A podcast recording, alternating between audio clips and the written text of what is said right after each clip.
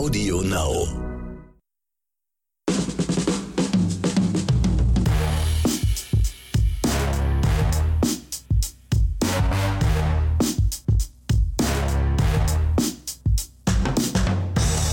Herzlich willkommen zu einer neuen Folge von Oscars und Himbeeren. Irgendwie sage ich immer das Gleiche am Anfang, wa? Ich, wollte, ich dachte mir auch schon, du wolltest es eigentlich mal ändern, aber Ja, ist wir müssen, egal. wir müssen irgendwie mal einen neuen Einstieg finden. Ja, also hier sind wieder Ronny Rüsch, das ist meine Wenigkeit. Und Excel Max, meine Wenigkeit. Und wir müssen auf, ja, auf, müssen auf jeden Fall unser Intro mal bearbeiten. Das ist irgendwie, das ist so. Wir hatten ja schon mal so, so eine Testphase von einer Folge, wo wir es mal gemacht haben. Ich glaube, ich weiß gar nicht, kam das überhaupt gut an? Leute da draußen, kam das eigentlich gut an? Erzählt uns das mal. Wir brauchen Feedback. Genau, du, du meinst die Testphase da, wo du angefangen hast zu reden. Richtig, das Ja. eine Mal, weißt du? Genau. Nächstes Mal geben wir dir wieder den Einstieg, weil ich habe immer so das Gefühl, dass ich im Kopf immer so auf so eine Taste drücke und so eine Art alten, ja, so eine Art, so eine Art Tape abspiele, so. Das, das ist der Profi in dir. Da, ne, da kann man dich nachts um drei wecken, zack, Ja. Text sitzt, bam, raus, Genau. Intro, ab geht's. Oscars und Himbeeren. Herzlich willkommen.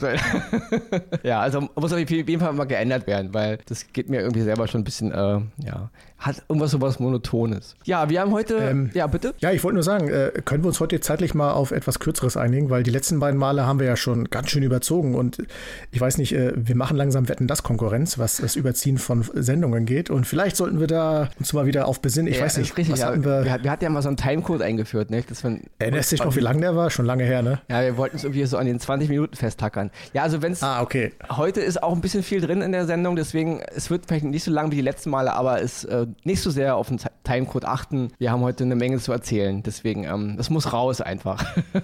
Gut. Also Leute, keine Sorge da draußen, eure Kartoffeln brennen nicht an, wir schaffen's.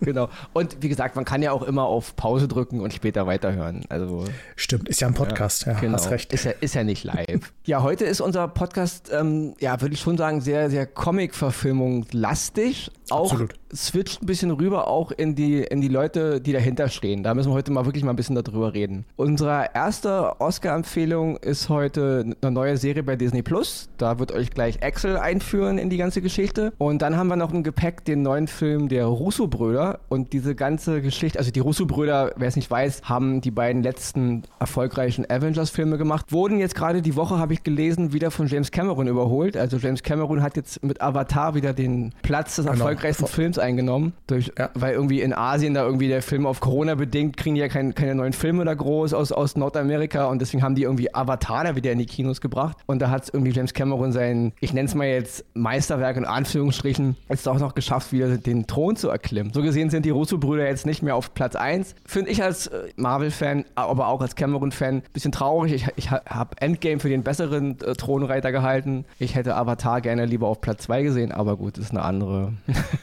Es kann, es kann sich ja doch wieder ändern. Bis, es, bis der nächste Kracher ins Kino kommt, dauert es ja noch eine Weile. Wer da wird es vielleicht ein Kopf-an-Kopf-Rennen zwischen den beiden. Genau.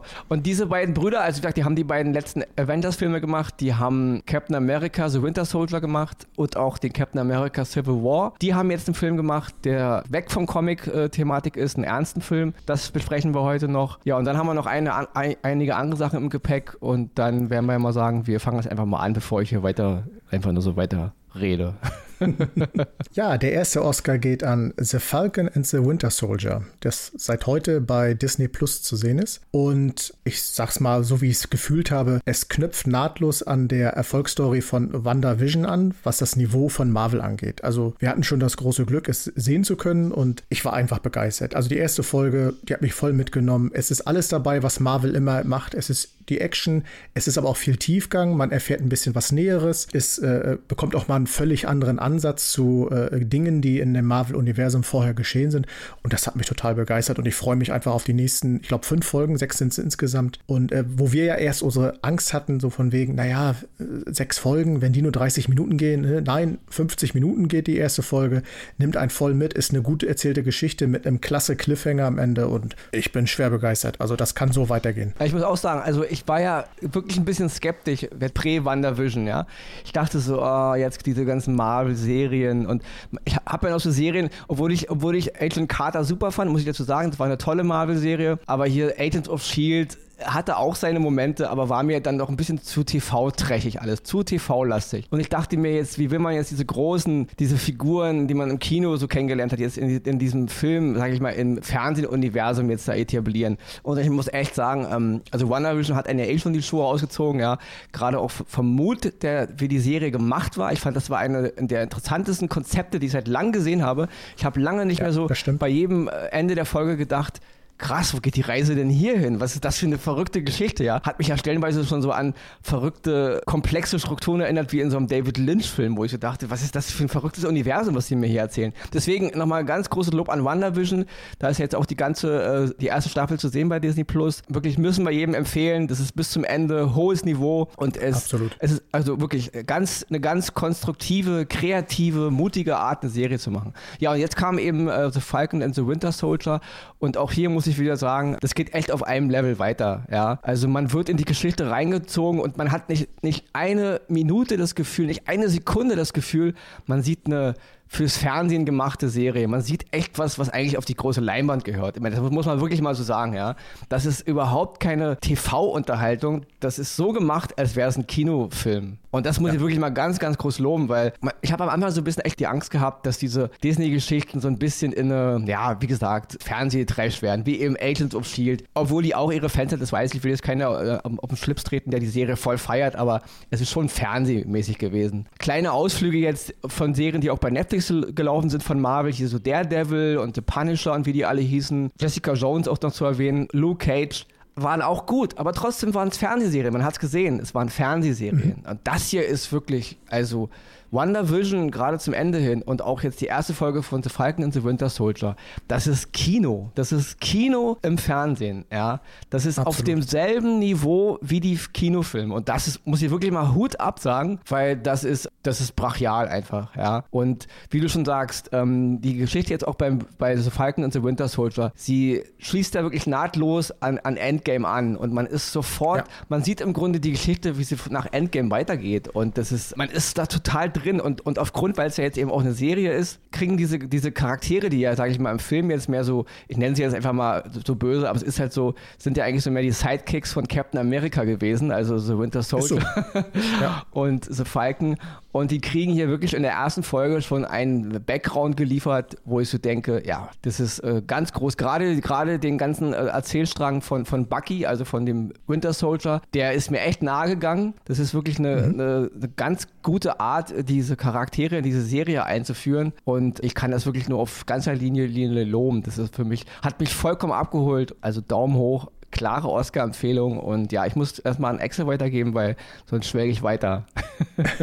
kann ich gar nicht mehr viel ergänzen. Du hast alles gesagt. Euch kann ich nur da draußen äh, sagen, habt viel Spaß dabei, äh, schaut es euch an. Ich werde es mir mehrfach anschauen, weil ich einfach schwer begeistert sind, bin. Also wirklich, da ist so viel passiert und da hat ist so viel auf einen eingeprasselt, hat mich auch wirklich in die Couch teilweise gepresst und das muss ich mir noch, äh, noch öfter angucken.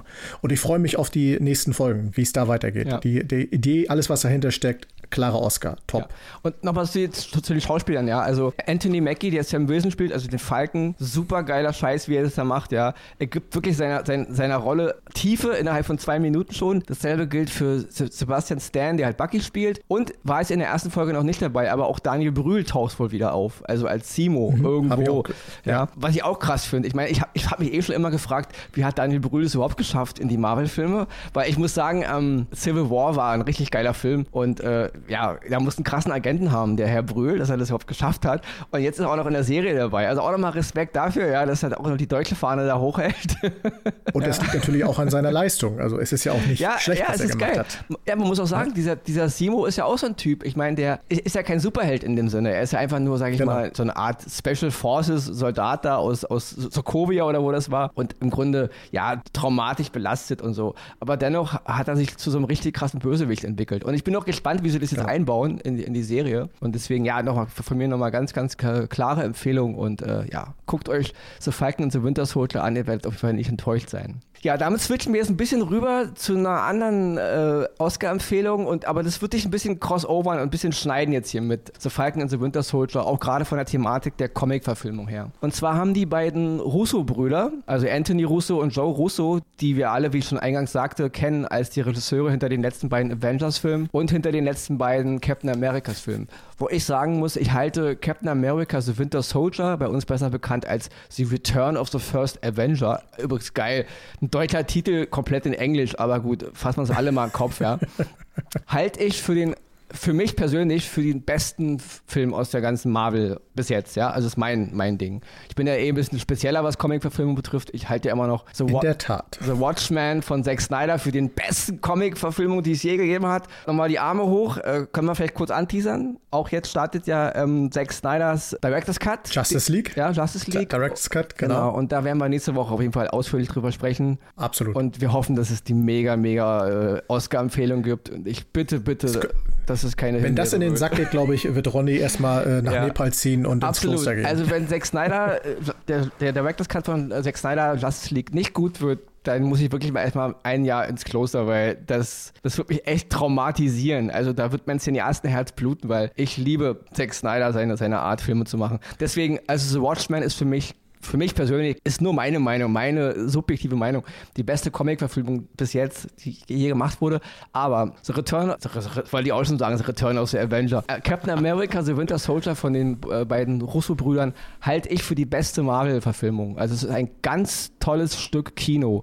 Nicht nur innerhalb der Marvel-Geschichte, sondern auch wie es inszeniert ist. Ich hätte nie gedacht, dass in meinen Augen diese etwas angestaubte, langweilige Figur des Captain America so fulminant umgesetzt werden kann, dass mich allein der Kampfstil schon, wenn ich an die, an die Anfangsszene denke, auf diesem Tanker, auf diesem Schiff, wie er über die Decks rennt, wie er sein Schild schmeißt, diese ganze Kampfinszenierung hat mir im Kino die Schuhe ausgezogen. Ich dachte, what the fuck, was sehe ich da? Ja, der Hulk und der Thor und Iron Man, alle können sie fliegen und super, super. Ja, aber wie das gemacht war, fand ich mega, mega geil. Also, The Winter Soldier halte ich für die, die beste Marvel-Verfilmung. Und deswegen, und die Russo-Brüder haben jetzt einen Film gemacht, der heißt Cherry. Der ist zu sehen auf Apple TV Plus. Ja, es ist ein ernster Film. Es ist ein fast zweieinhalb Stunden langer Film. Die Hauptrolle spielt ähm, Tom Holland, den wir alle kennen als äh, Peter Parker aus den neueren Spider-Man-Filmen, also auch den neuen äh, Marvel jetzt, nicht die alten.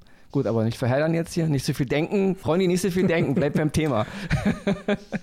Hold the line. Keine Querverweise jetzt ins Jahr 2001 und so, hör auf jetzt. Also Tom Holland spielt halt hier in dem Film Sherry, ja, es ist ein Film, der auf einem Roman basiert von einem Irakkriegsveteran, der dann danach auch noch auf Drogen, also Oxy Oxycodon und dann halt äh, Heroin rübergezwitscht ist. Krasses Leben, also zumindest sein junges Leben. Er war noch ziemlich jung, eigentlich noch ein Teenager, als die ganze Scheiße losging. Ähm, und dieser Roman ist jetzt verfilmt worden von den Russo-Brüdern mit Tom Holland in der Hauptrolle. Ein ernster Film, es geht um Krieg, es geht um Verlust, es geht um, was ist der Sinn meines Lebens, es geht um ein junges Leben, was im Grunde ziemlich schnell kaputt gemacht wird. Und Tom Holland spielt sich aus meiner Sicht äh, ja die, die Lunge aus dem Leib. Er gibt sich sehr, sehr viel Mühe. Und dieser Film wurde, wenn ich soweit ich es beobachtet habe, in den letzten Wochen fast ausnahmslos zerrissen. Ja, also Filmkritiker sind dich am Auskotzen darüber, ja, oh, die Russo-Brüder können es nicht, ähm, es sind Comic-Verfilmungen, können sie vielleicht in Anführungsstrichen, aber so richtige Filme können sie nicht machen.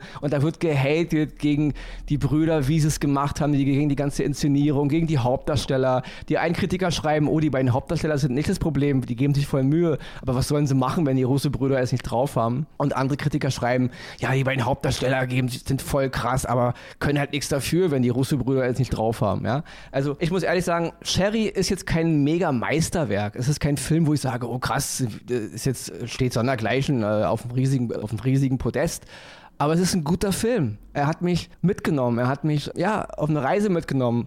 Und ich kann diese ganzen Kritikpunkte auch langsam nicht mehr hören. Dieses ewige, oh, er hat, die Background-Story fehlt mir. Was sind seine Motivationen? Warum wurde das große Kriegstrauma der ganzen Amerikaner nicht mit verfilmt? Warum wurde die ganze Oxycodon-Background-Geschichte nicht verfilmt? Ich kann diesen Scheiß nicht hören, ja. Es ist eine Geschichte über diesen Jungen. Und dieser Junge hat von ziemlich jungen Alter an keinen Plan, wohin seine Reise geht und durch Lebensumstände wird er auf eine Bahn ge ge geschoben, die er nicht mehr kontrollieren kann. Und das wird mir erzählt. Ich brauche keinen riesigen Background. Ich muss nicht wissen, Hat der Junge, war der Junge Bettnässer oder hat seine Oma ihm Pflaumkuchen gebacken und wie ist sein Verhältnis zu den Republikanern oder zu den Demokraten und eine große, was sagt der Präsident dazu? Also mir geht, geht das vollkommen auf den Sack, wie einige Filmkritiker sich immer so, so darüber stülpen und da so urteilen und immer der Meinung sind, was da alles im Background erzählt werden müsste und so. Ja, es gibt eine ganz krasse Szene in dem Film und den muss ich erst nochmal explizit erklären. Als dieser Junge, den Tom Holland spielt, dieser Sherry, sich dann entschließt, äh, Marine zu werden, ja,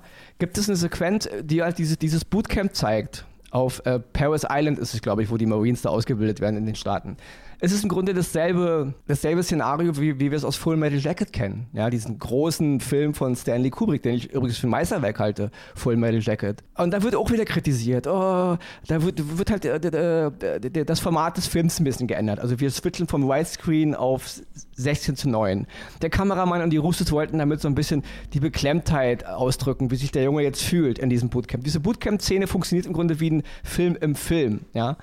Und da wurde auch wieder gemeckert. Äh, die haben visuell, sie wollen es versuchen, aber sie können es nicht und macht mal lieber nur Comic-Verfilmung und so, ja? Full Metal Jacket, den ich für einen brachialen Film halte, muss ich aber ehrlich sagen, er gilt zwar als Antikriegsfilm, aber alle Typen, die ich in meinem Leben kennengelernt habe, die zur Armee wollten, die so materialmäßig so, so, ja, söldnermäßig drauf waren, feiern Full Metal Jacket. Also jeder Typ, ja, auch, auch, auch als ich bei der Bundeswehr war, jeder Typ, der total krass militarisiert war in seinem Kopf, fand Full Metal Jacket geil.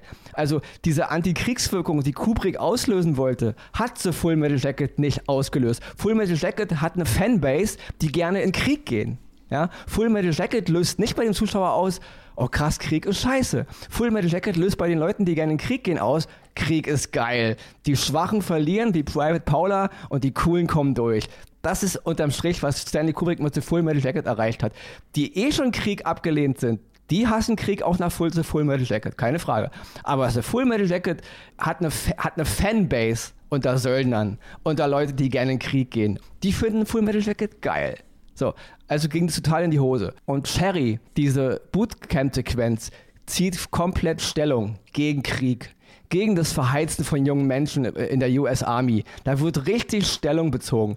Diese Bootcamp-Sequenz hat mehr damit zu tun, junge Leute vom Krieg abzuhalten und überhaupt sich da anzumelden, als Full Metal Jacket, Apocalypse Now und der schmale Grat, den ich nochmal nebenbei für den besten Film halte, der je gemacht wurde, aber auslösen. Ja? Sherry ist ein eindeutiger Antikriegsfilm in der Mitte. Ja. Und ich weiß nicht, ich rede es ein bisschen viel, aber ich muss, es muss raus, ja. Ich muss, mich Lass hat, es raus. Mich hat das angekotzt. Mich kotzt diese, diese Arroganz und Boniertheit einiger Filmkritiker. Und ich muss auch sagen, ich habe auch viele Kommentatoren gelesen. Da wird den Russos komplett abgesprochen, gute Filme machen zu können. Da wird im, äh, im, im, in der Ergänzung komplett Menschen, also Männern und Frauen, die Comic-Verfilmungen machen, abgesprochen, gute Filme machen zu können. Ihr macht ja Comic-Verfilmung, weil Comic-Verfilmungen sind für zwölfjährige Kinder und für verblödete Erwachsene. Das ist der Konsens, der da, der da rausschwingt. Und das geht mir höllisch auf die Eier. Ja, also ich bin aufgewachsen mit Filmen wie Taxi Driver, mit Filmen wie Racing, Racing Bull, und Der Pate, ja. Ich liebe diese Filme auch. Und Scorsese hat sich da mal vor einem Jahr zu geäußert. Und auch er hat die Comic-Verfilmung runtergemacht, als sie wären kein Kino, ja. Äh, Coppola hat gesagt, der Regisseur von The Godfather hat gesagt, das wären abscheuliche, ja, ab, äh, abscheuliche Werke oder so. Was denken diese beiden Leute eigentlich? Sie definieren also, was Kino ist. Filmkritiker definieren für uns, was Kino ist. Irgendwelche Kommentatoren, die sich Taxi-Driver in Endlosschleife angucken oder irgendwelche Kunstfilme. Und ich, ich bin der Letzte, der sich darüber aufregt, ja. Da will ich noch wirklich mal erwähnen, den äh, dänischen, dänischen Regisseur Reffen, den ich für einen der begnadetsten Regisseure halte. Ich habe kein Problem damit, mir einen Film anzugucken, wo zehn Minuten die Kamera auf einem Gesicht ist oder auf eine Tür. Ja? Ich habe kein Problem damit, wenn irgendwas langsam, kunstvoll, intensiv erzählt ist. Aber ich bin ein verfluchter Fan von Comic-Verfilmungen. Ich liebe diesen Scheiß einfach, weil ich Kino liebe. Um nochmal wirklich, um nochmal zu Scorsese zurückzukommen, ja, mit seinem Hugo Cabaret-Film, den ich jetzt nicht so toll fand, ja. Und auch da nochmal zu, ich bin ein großer Freund von Martin Scorsese, ja. Ich halte hier auch Aviator mit äh, DiCaprio auch für einer meiner absoluten Lieblingsfilme, ja. Aber er hat doch mit Hugo Cabaret versucht, die Anfänge des Kinos zu feiern. Und Mr. Scorsese und alle eure, die Fans draußen. Kino hat was mit Staunen zu tun. Kino hat was damit zu tun, dass ich im Kinosessel sitze und wieder Kind bin, ja, oder mich in irgendwelche, ja, Staunen ist das beste Wort. Und bei Taxi Driver staune ich nicht. Und bei Racing Bull staune ich auch nicht. Das sind kinomäßig kunstvolle Filme, eindringliche Filme, gute Porträts, Psychoprofile, großes Kino, gehört mit, mit zu den besten, was wir an Kinoschätzen haben, das ist gar keine Frage. Aber staunen tue ich bei Taxi Driver nicht. Bei Star Wars habe ich gestaunt. Ja, bei Jurassic Park habe ich gestaunt, bei E.T. habe ich gestaunt und bei Avengers Endgame habe ich gestaunt. Ja, und das ist Kino. Und das heißt nicht, dass wir deswegen keine komplizierten Filme und keine handgemachtes Kino und große schauspielerische Leistungen nicht huldigen. Comic-Verfilmung. Und da muss ich auch mal äh, den Produzenten von Disney in Schutz nehmen, diesen Kevin Feige heißt der, glaube ich, der halt hinter diesen ganzen Marvel-Produktionen steht. Er hat auch gesagt, Comic-Verfilmungen sind auch eine Art Parabel und eine Art, ja, es ist wie die Geschichten in der Bibel, die Geschichten zwischen Gut und Böse. Wir gucken uns auch Comic-Verfilmungen nicht an, weil wir verblödet sind. Ja? Oder weil wir keine Werke von Martin Scorsese zu, zu würdigen wissen. Wir gucken uns Comic-Verfilmungen an, weil wir, weil das die komplexen Sachverhalte von Gut und Böse, ja, diesen, diese, diesen Kampf in unserer Seele, auch den Kampf in der Welt, in einer vereinfachten, verständlichen Form darstellt. Das ist wie bei Star Wars, die Sith und die Jedi. Sowas zu verteufeln und gerade von Leuten, die es besser wissen müssten, von Regisseuren, ja, von Filmkritikern, von Kinogängern und Cineasten, da könnte ich kotzen, kotzen, kotzen, ja, weil das ist es, was Kino ausmacht. Und ich wiederhole es nochmal, staunen. Und jetzt muss ich mal das Wort an Axel überlassen, weil ich rede mich sonst hier weiter Ronny in Rage und das ist, das ist wie, eine, wie eine Dampflocke, die nicht mehr aufhört zu rollen. Ich bremse es mal. Du hast ja mit dem auch recht, was du sagst. Und es ist ja auch völlig okay, wenn ich hoffe, dass ja äh, deine Worte auch irgendwie den Weg äh, zu solchen Kritikern finden, die da teilweise wirklich unfair kritisieren. Weil man muss auch immer bedenken, hinter all dem Ganzen, ob es eine Comic-Verfilmung, eine Scorsese-Verfilmung oder sonstiges, steckt immer viel Arbeit. Und diese Arbeit muss honoriert werden. Dass man mit sich mit Inhalten oder so vielleicht nicht äh, überein ist, alles gut. Kann man auch gerne sagen, gar kein Problem. Aber einen Film nur so zerreißen, weil man es in den Genre Comic-Verfilmung steckt und einfach überhaupt gar nicht auf das, was vermittelt wird, auf die Arbeit oder sonstiges einzugehen, sondern einfach nur, ich hasse Comic-Verfilmung und deswegen zerreiße ich sie, ist mir egal, was der Rest, das ist das Dümmste, was man machen kann. Und das gehört sich nicht, das ist nicht respektvoll und äh, gerade in der, wir hören ja immer, dass es gerade in dieser Filmbranche äh, sehr hart zur Sache geht und wenn ich dann sowas sehe, nur von Kritikern, ich rede noch nicht mal von den Produzenten, wenn ich dann aber schon sowas sehe, dann verstehe ich auch, warum da hart zugeht. Ihr gönnt euch doch äh, das Wasser im Glas nicht, so drücke ich es mal aus. Wahrscheinlich geht der Spruch anders, aber ist auch egal. Und das ist einfach, ihr, ihr seid Vorbilder für Milliarden von Menschen, die gerne ins Kino gehen, die gerne äh, sich in, in Fernsehsessel setzen und Filme gucken und stellt euch in außerhalb von, oder außerhalb von Kamera und sonstiges an, teilweise an wie kleine Kinder im Sandkasten. Das ist meine Schippe, gib die her oder keine Ahnung was. Deswegen, Leute, wir kritisieren auch viel, wir sind auch nicht mit allem einverstanden, aber wir haben immer Respekt vor der Arbeit, die da gemacht wird. Die kann mal gut sein, mal schlecht sein, aber trotzdem ist es der Respekt, den wir den Leuten gegenüberbringen, die sich da äh, äh Mühe gegeben haben, uns zu unterhalten mit Dramen, mit Comedy, mit was auch immer das ist. Und da muss der Weg doch bitte schön auch wieder hingehen. Und da muss man auch sagen, ich habe das gehabt bei WandaVision, ich habe mir die Kritiken von WandaVision gerade die letzten zwei Folgen durchgelesen, da ist genau das gleiche, wo ich gesagt habe, Leute, was ist, was ist das? Sind das Clickbites, die ihr nur noch sammeln wollt? Hauptsache darauf rumhacken? WandaVision ist super, liest keine. WandaVision ist der größte Dreck, lesen alle. Was soll der Schwachsinn? Seid doch einfach ehrlich. Wenn es euch nicht gefallen hat, ist es okay. Aber kritisiert es doch auf eine respektvolle und vernünftige Art und Weise. Das, was da teilweise geschrieben wurde, ich will es gar nicht wiederholen, weil ich es einfach nur lächerlich finde. Ja, ja, mehr kann ich auch nicht dazu sagen. Weil man muss auch wirklich mal sagen, und das ist jetzt wirklich mal, ich rate mal Herr Scorsese sich auch mal jetzt mal, und da sind wir wieder bei The Falcon und The Winter Soldier, gucken Sie sich bitte mal die erste Folge an. Ja, das hat Tiefgang. Hier sind Charaktere, ja. Falcon und, und, und, und Bucky, das sind Charaktere. Die haben ihre Geschichte. Die haben im Grunde mehr Geschichte und mehr Background, als es Travis Brickle in Taxi Driver je hatte, ja. Äh, irgendwelche einsamen Wölfe, die durch, die, durch, die durch, die, durch, durch das Unterholz der Großstadt ziehen und Probleme mit sich und der Seele haben und dann immer irgendwie explodieren. Nix gegen Scorsese. Wie gesagt, ich liebe ja den Mann auch und sein, sein filmisches Schaffen. Aber tut mir doch leid, du hast ja im Grunde auch immer nur dieselbe Geschichte. Es ist doch auch scheißegal, ob du mir jetzt in Casino oder in ähm, deinen alten Werken da. Es ist doch immer jetzt auch wieder so Irishman. Ja, so cool ich das finde, weil ich Scorsese liebe. Ich liebe deine Filme. Ich liebe die Art, wie du Filme machst. Aber Erfindest du das Rad neu? Natürlich nicht. Du machst mit The Irishman exakt das gleiche wie bei The Goodfellas. Du machst genau das gleiche wie bei Casino. Ja, es ist immer das Gleiche. Es ist cool, es ist geil. Und diese Charaktere haben keinen Tiefgang. Echt? Die Marvel-Charaktere haben keinen Tiefgang. Selbst die DC-Charaktere haben keinen Tiefgang. Bruce Wayne in den drei Filmen von Christopher Nolan hat keinen Tiefgang. Echt jetzt? Ja, selbst, Perfekte Beispiel. selbst äh, in, in Snyder's Man of Steel, Superman hat einen Megatiefgang. Diese Charaktere haben Verluste über Verluste.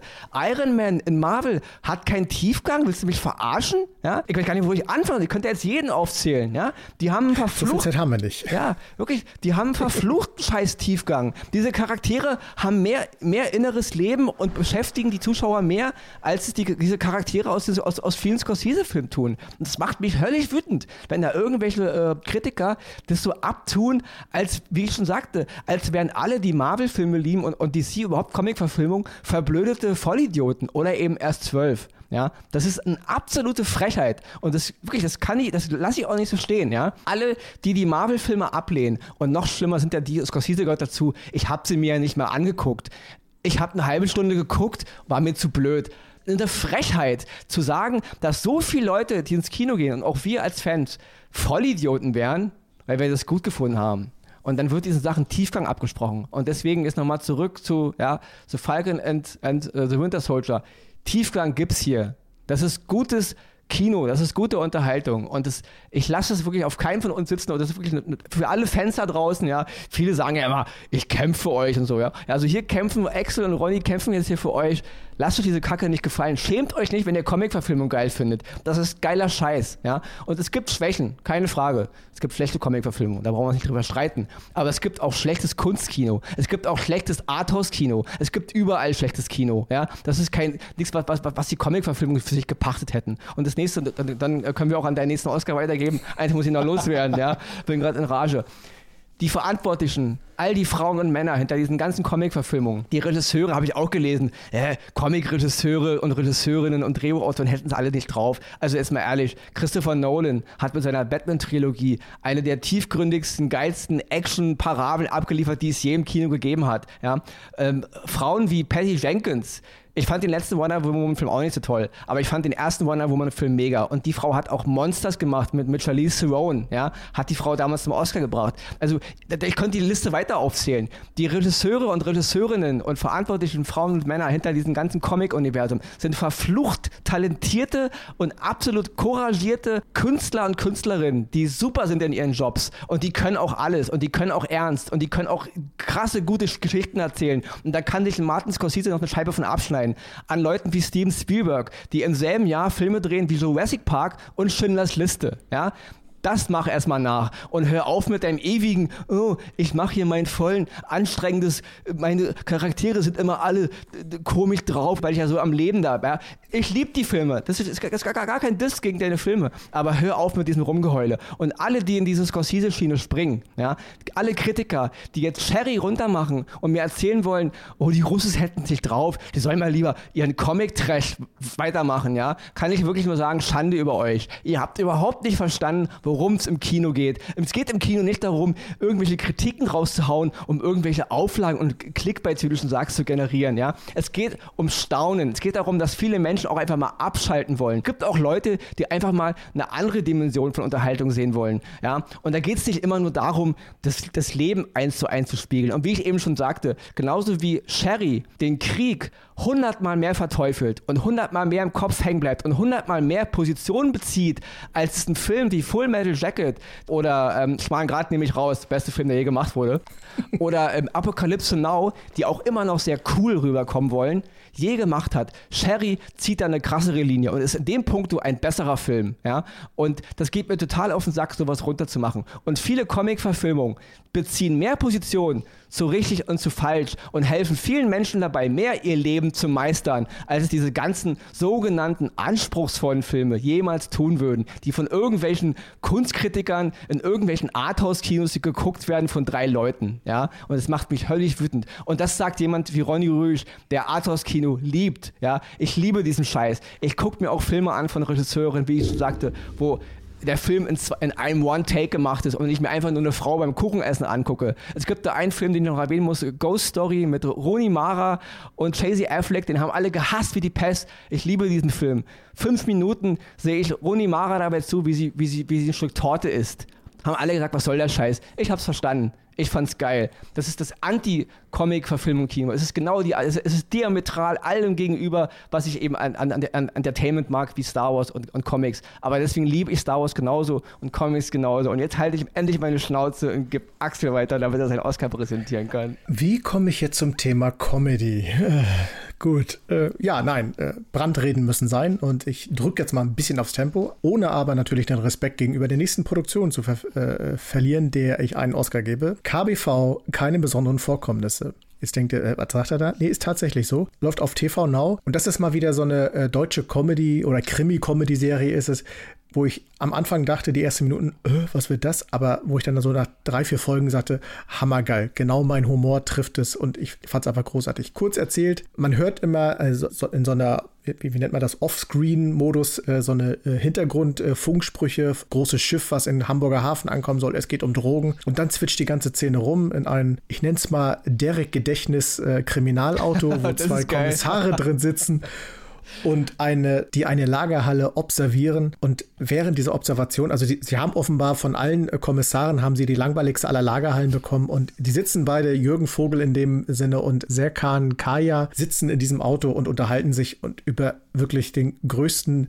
Schwachsinn aller Zeiten der eine erzählt, wie er so einen alten Mann getroffen hat und mit ihm nackt baden gewesen ist. Der andere erzählt über seine Fantasien, die er manchmal im Kopf hat und die sich richtig aussprechen kann oder über seine Missgunst, Frauen anzusprechen. Und dazu kommt dann noch auch die Funkzentrale. In der Funkzentrale sitzen Annette Frier und Maike Jütendonk und die sind genauso drauf. Die sitzen auch bei der offenbar am langweiligsten Punkt dieser Funkzentrale und unterhalten sich über wirklich Dinge, wo du denkst so, äh, das so eine Polizisten in Hamburg sein, aber man lacht sie einfach kaputt, weil die Situationskomik, die da reingesetzt wird, die ist einfach herrlich. Es, man, man, wird immer wieder mitgenommen, man droht kurz wegzunicken und dann kommt wieder so ein Gag raus, der dich wieder so hochspringt lässt und so, was und du lachst wieder und dann kommt natürlich dazu, Observation heißt ja, dass es auch irgendwo Kriminelle gibt, dann switcht das in diese Lagerhalle rein und da sitzen die beiden Kriminellen und die machen genau das Gleiche. Die sitzen auch nur rum und erzählen sich so ihren Klönschnack, ihren Alltagsprobleme, bedrohen sich mit einer Waffe, das sich als Feuerzeug herausstellt und, und, und müssen pinkeln gehen. Es passiert natürlich auch ein bisschen was. Also das Ganze hat auch eine Handlung, die möchte ich aber gar nicht erzählen. Die solltet ihr euch besser anschauen, weil wenn man am Anfang direkt mit, mit, der, mit der ersten Strang anfängt, dann ist eigentlich die ganze Serie erzählt. Das möchte ich äh, lassen. Deswegen schaut es euch an. Es ist einfach humoristisch mal wieder was Herzerfrischendes. Auch gerade weil es aus Deutschland kommt, da wird Deutschland ja immer stark kritisiert. Außer Bully Herbig kann keine lustige Filme. Hier ist es der andere Beweis es geht. Auf TV Now, KBV, keine besonderen Vorkommnisse. Einfach herrlich. Mal einfach weggucken. Macht richtig Spaß. Das, das war richtig entspannt, hier zuzuhören. Ja. Hat mich jetzt voll, voll runtergeholt wieder. Wunderbar. Ach, den Auftrag erfüllt. Die zarte Seele. Guck mal, letzte Woche wurde ich noch als aggressiv abgestempelt. Heute ja, hole ich äh, die Leute wieder runter. Hat mich jetzt, jetzt richtig, richtig beruhigt. Ja, und wir hatten kurz überlegt, ob wir das, diese Folge rauslassen wegen der Länge, aber ich, ich bringe es jetzt trotzdem noch rein. Und zwar haben Axel und ich uns überlegt, ob wir nicht zwischendurch nochmal so eine neue Rubrik hier reinschreiben in unseren Podcast. Und zwar sind es so Filme und Serien, die wir sehen, wo wir, wo wir beim Gucken nicht genau wissen, haben die jetzt eigentlich. Ist das jetzt gut? Ja, ist es jetzt gut oder ist es eigentlich doch mehr schlecht? Also, ist es jetzt ein Oscar oder ist es eine Himbeere? Und wir haben uns überlegt, ab und zu werden wir jetzt mal so eine Produktion hier erwähnen und mal das Zepter an, an unsere Hörer weitergeben, also an unsere Hörer und Hörerinnen weitergeben. Und ja, das könnt ihr mal darüber urteilen. Und zwar geht es diese Woche um den Film ähm, Im Niemandsland. Das ist ein Film von 1919, der ist jetzt zu sehen bei Amazon Prime. Der handelt zurzeit der, kurz vor der Wiedervereinigung, also im, im, Sommer 1990, wo die DDR im Grunde schon de facto weg war, aber noch nicht Teil der, der BRD war. Und es ist so eine Art Geschichte, so eine Art Grenzgeschichte. Da, wo die Mauer gestanden hat, sind natürlich Löcher und die Menschen switchen halt durch und lernen sich kennen. Eine Menge Pro Probleme werden aufgegriffen. Ich will jetzt gar nicht so viel von der Handlung erzählen, man muss es sich angucken. Also im Niemandsland, zu sehen bei Amazon Prime, konnten wir uns nicht so richtig entscheiden, ist es ein Oscar oder ist es eigentlich doch mehr eine Himbeere? Und wir würden gerne mal, wie ich schon sagte, das Zepter jetzt mal an unsere Hörerinnen und Hörer weitergeben, dass ihr mal irgendwie uns äh, ja, Mails zukommen lasst oder bei Insta uns irgendwie kontaktiert und mal eure Meinung dazu sagt. Ist es für euch eigentlich eine Himbeere oder ist es doch mehr ein Oscar? Würde uns mal interessieren. Das werden wir erstmal ab und zu mal reinbringen und darüber, äh, ja. Wie gesagt, wir werden auf unserem Insta-Kanal äh, natürlich euch ein bisschen Zeit lassen, aber dann im Laufe der nächsten Tage eine Umfrage reinsetzen, wo ihr uns dann mal äh, wiedergeben könnt, wie ihr es fandet. Ja, genau. Würde uns nämlich interessieren. Und da der Redeanteil von Ronny natürlich heute wieder mal too much war, kriegt auch jetzt Axel natürlich die, die Himbeere, weil er hat auch mal, yes. er will auch mal ein bisschen kotzen. Jetzt muss ich überlegen, schaffe ich es, äh, wie Ronny durch die Decke zu gehen? Ich guck mal. Also, Axel, Meine Himbeere Axel in Rage. Richtig.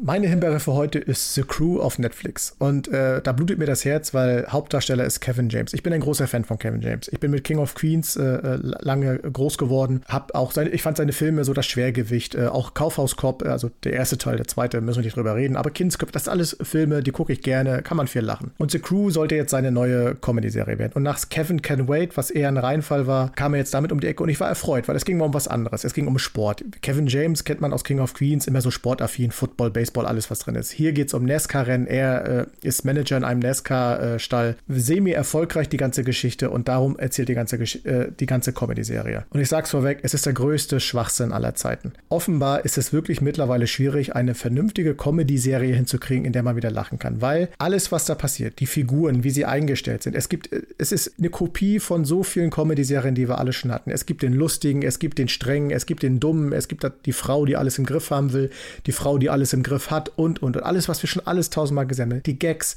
tausendmal gehört, die zünden null. Ich habe die Serie bis kurz vor Ende geguckt und ich habe nicht einmal lachen müssen, weil mir alles, alles, was da drin vorkommt, alles schon mal gehört hat. Die Mimik und Gestik der Menschen, alles schon tausendmal gesehen. Es ist nichts Innovatives, nichts Neues. Das einzige Innovative ist, dass es um einen Nesca-Rennstall geht in, ein, in diesem ganzen Theater von Nesca. Aber es passiert gar nichts. Es ist nicht interessant. Man wird nicht herausgefordert. Man, wie gesagt, man wird nicht gekitzelt. Äh, man hat noch nicht mal Mitgefühl oder äh, fängt an, Sympathien für für irgendjemanden zu bekommen. Nichts. Es ist einfach eine komplett tote Serie, die sich als Comedy-Serie darstellen will. Und ich hatte das, glaube ich, letzte Woche schon mal gesagt. Leute, wenn ihr keine Ideen habt, lasst es doch einfach. Macht zehn Jahre Pause mit dem Genre und denkt euch in den zehn Jahren mal was in Ruhe aus und kommt in zehn Jahren mit was um die Ecke, wo wir auch mal wieder uns richtig drüber amüsieren können. Weil das ist ein totaler Griff in Klo. Da kann ich überhaupt nichts mit anfangen. Das ist einfach nur, also wer da draußen ist und drüber lachen kann, soll sich bitte gerne melden. Ich als großer Kevin James-Fan muss sagen, absoluten Tritt in die Weichteile eines Comedy-Fans. Und dann mach lieber deine kurzen äh, Clips über äh, diesen humoristischen Kram, wo du dich dann irgendwelche Filme einspiegelst und da den Tonmann spielst. Das ist zehnmal lustiger als der Schwachsinn, den ihr da gesch äh, geschaffen habt. Deswegen The Crew auf Netflix, dicke, fette Himbeere von mir. Und, und ich würde jetzt sagen, guckt es euch an, aber ich kann auch sagen, lasst es lieber sein. Ne? Und das sagst du als großer Sitcom-Fan natürlich. Ja, ja also tatsächlich, ja. Deswegen. Ja, das ist natürlich eine Folge, die natürlich, sage ich mal, viele unserer, ja, sage ich mal, unserer Urdinge betrifft, die wir so als Filmfans und als Serienfans natürlich haben, nicht? Ist eine also, harte Folge, ja, stellt mir gerade fest. Also, genau. vielleicht reden wir nächste Woche mal über äh, DuckTales oder ja, äh, nächste Woche Geht ja nicht. Nächste Woche ist ja wieder Zack Snyder-Thema. Also da sind wir wieder eine sehr. Der muss gut werden. Darauf hatten wir uns genau. geeinigt, der muss gut der werden. Muss gut und dann werden, ja. Ja, und bevor genau. wir jetzt das Schlusswort äh, hier hinausträllern, kommt jetzt wie immer unsere fulminante, charmante Zusammenfassung. Die Oscars gehen in dieser Woche an The Falcon and the Winter Soldier, Comicserie innerhalb des Marvel Cinematic Universe mit Anthony Mackie und Sebastian Stan, zu sehen bei Disney Plus. Sherry, Filmdrama von den Regisseuren Anthony und Joe Russo mit Tom Holland und Chiara Bravo, zu sehen bei Apple TV Plus. KBV, keine besonderen Vorkommnisse. Deutsche Krimi-Comedy-Serie mit Jürgen Vogel und Serkan Kaya, zu sehen bei TV Now. Oscar oder Himbeere? Entscheidet ihr diesmal. Im Niemandsland. Deutsches Filmdrama zur Wendezeit mit Emily Neumeister und Ludwig Simon. Zu sehen bei Amazon Prime. Die Himbeere geht in dieser Woche an The Crew, Comedy-Serie mit Kevin James, zu sehen bei Netflix.